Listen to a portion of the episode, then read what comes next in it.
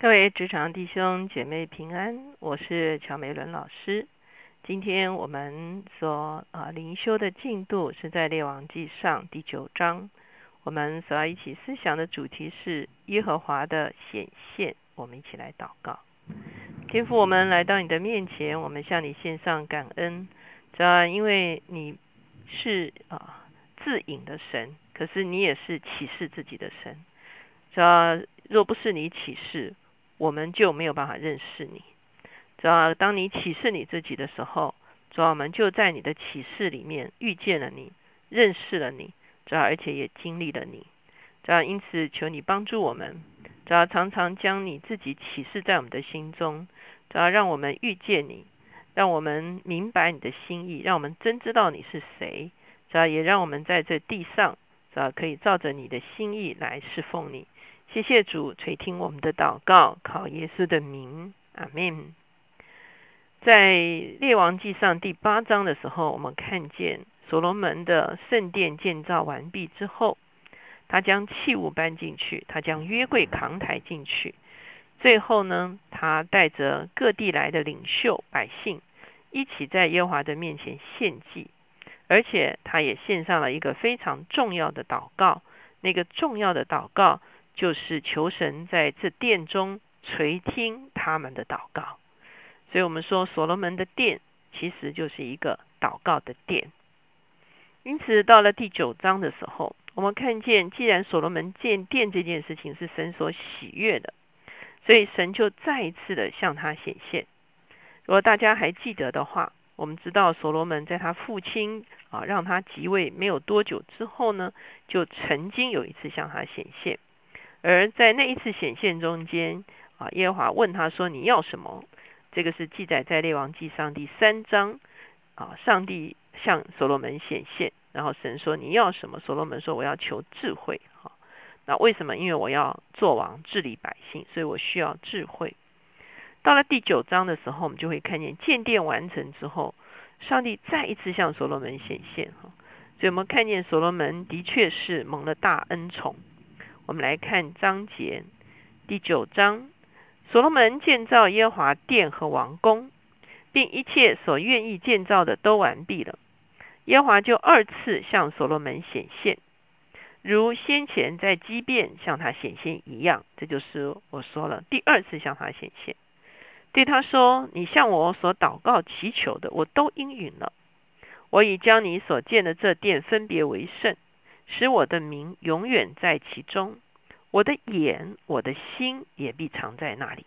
哦，所以我们会看见这个殿的确是蒙了神喜悦，而且神呢也拣选了这殿，神的眼、神的心藏在这殿中。在弟兄姐妹，当我们思想这个时候，我们是觉得上帝真是啊喜爱他的百姓哈，而且乐意住在我们中间，将他的眼、将他的心都放在这个殿的。啊，这个这个中间，也就是神验中这个殿。你效法你父大卫，存诚实正直的心，行在我面前，遵行我一切所吩咐你的，谨守我的律例典章，我就必兼顾你的国位，在以色列中直到永远。好，那接下去你要做什么呢？第一个，你要效法你的父亲，你的父亲是敬畏我的，你要敬畏我；你的父亲是正直的，你要是正直的；你的父亲是遵守我的。哦，命令的，你也要遵守我的命令。所以呢，我必兼顾你的国位在以色列中，直到永远。正如我应许你父大卫说，你的子孙必不断人做以色列的国位。所以上帝的确与大卫立了一个坚固的约，就是他的子子孙孙世世代代都要坐在宝座上，成为上帝在地上治理的一个代理人。倘若你们和你们的子孙转去不跟从我，不守我指示你们的诫命律例，去侍奉敬拜别神，我就必将以色列人从我赐给他们的地上剪除，并且我为己民所分别为圣的殿也必舍弃不顾，使以色列人在万民中做笑谈被讥笑。上帝是意思是说，现在我虽然拣选了这殿，可是事实上，上帝拣选的是人心。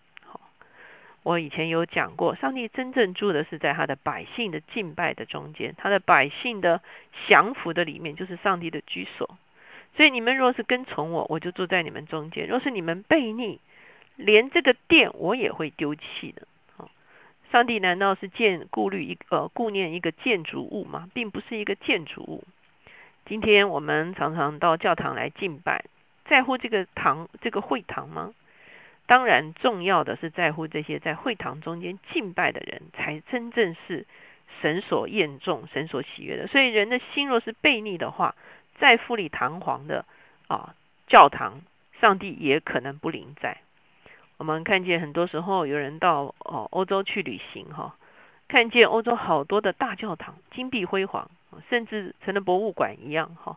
那个教堂本身也是非常有纪念性的建筑物，非常具有时代性、历史性，啊，或者是说建筑的一个呃一个可以说是一个典范。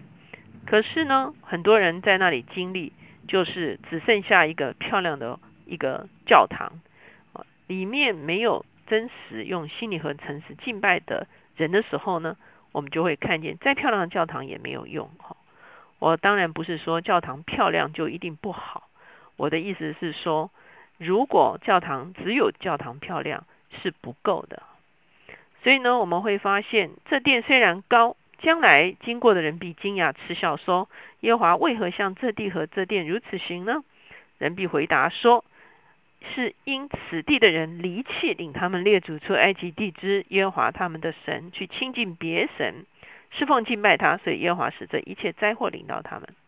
所以上帝讲得很清楚了。我现在的确拣选了这殿，是因为你们降服敬拜我。可是，一旦你们不降服敬拜我，我也不会怜惜这个殿的。哈，所以呢，这是我们会看见神第二次向所罗门显现。事实上，所罗门经历神的同在是非常丰富的。他不但两次经历神向他个人显现，而且在献殿的时候，哈。当他们献祭完毕之后，神的烟云就充满圣殿，哈，祭司甚至不能站立供职。所以坦白讲，所罗门的经验是非常丰富的，他真真知道他所侍奉的是一个又真又活的神。第九章的后面呢，就继续记录了所罗门其他的建筑，哈，所罗门继续呢，啊，向推罗王西兰。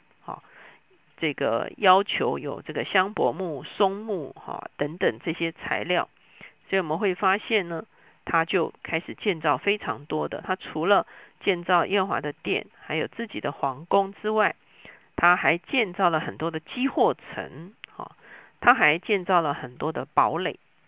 那我以前也有提过，说现在在以色列如果去旅行的时候，你会去到很多地方，好像在别士巴这个地方也有遗迹，哈。像在米吉多这个地方也有遗迹，好，都被公认是当年所罗门所啊建筑的防御工事哈。所以所罗门当时候呢，的确是一个非常强势，呃，一个是太平啊，也是盛世的一个时候。他在军事的力量上也非常的啊，可以说是坚强哈。那他不但建造这些，好，我们看见到了二十六节的时候，所罗门呢还建造了一个海港。这个海港呢，在圣经里面被称为以寻加别哈。那现在呢，啊，在地理上其实这个地方叫做以拉他。哈，如果我们有的时候去以色列啊旅行，哈，往死海下面一直走，一直走到这个呃，走到大海哈，意思就是说，我们知道死海是一个封闭的海，是一个内陆的海哈。它这个盐碱值非常的高哈，因为整个约旦河流下来的水哈，到这边都呃淤积了哈。再往下面走的时候呢，一直到了下面哈，其实这个地方也称为是红海啊，其实就是哦，如果大家记得西乃半岛的话，西乃半岛的左边呢其实是连着是埃及哈，西乃半岛的右边呢其实连着是阿拉伯的半岛，就是那个西乃半岛跟阿拉伯半岛的那个转角那个地方呢。就是现在以拉他那个地方，它也是啊现在的以色列一个非常重要的海港，而且呢啊现在也很多人把它当做啊这个观光胜地哈，在那个地方有游泳啊，有这个旅游哈，有这个啊这个这个这个船只啊等等哈。那当时候所罗门就在这个地方，就是以寻加别这个地方就租了港口。那为什么呢？因为这个时候呢，他就可以往另外一个方向去航行。我们知道整个以色列是贴着地中海的哈，所以即便航行也只能往地中海去航行。可是，在以拉他这边开了航呃港口的时候呢，事实上他就啊可以往这个啊你说印度洋啊等等这些方向哈，就是它不会局限在地中海这个啊这个方向，它可以整个像下面的整个海域哈，它就可以航行哈。所以这时我们会看见所罗门他非常的有眼光，他也非常的会。啊，经营他的国国家哈，他啊知道要怎么样去开发资源，这是我们会看见上帝给所罗门智慧啊，所罗门的财富啊，以及所罗门啊，他当时候这么好的条件，他可以把国家的一个国势带到一个非常昌盛的一个地步。当然，更重要的一个原因是神与他们同在。当耶华的殿修筑在耶路撒冷的时候，上帝就与他们同在。他们的土地就成了神的产业。当神住在他们中间的时候，所有的咒诅就不会临到他们。上帝所预备好的一切祝福就可以丰沛而降。我们一起来祷告。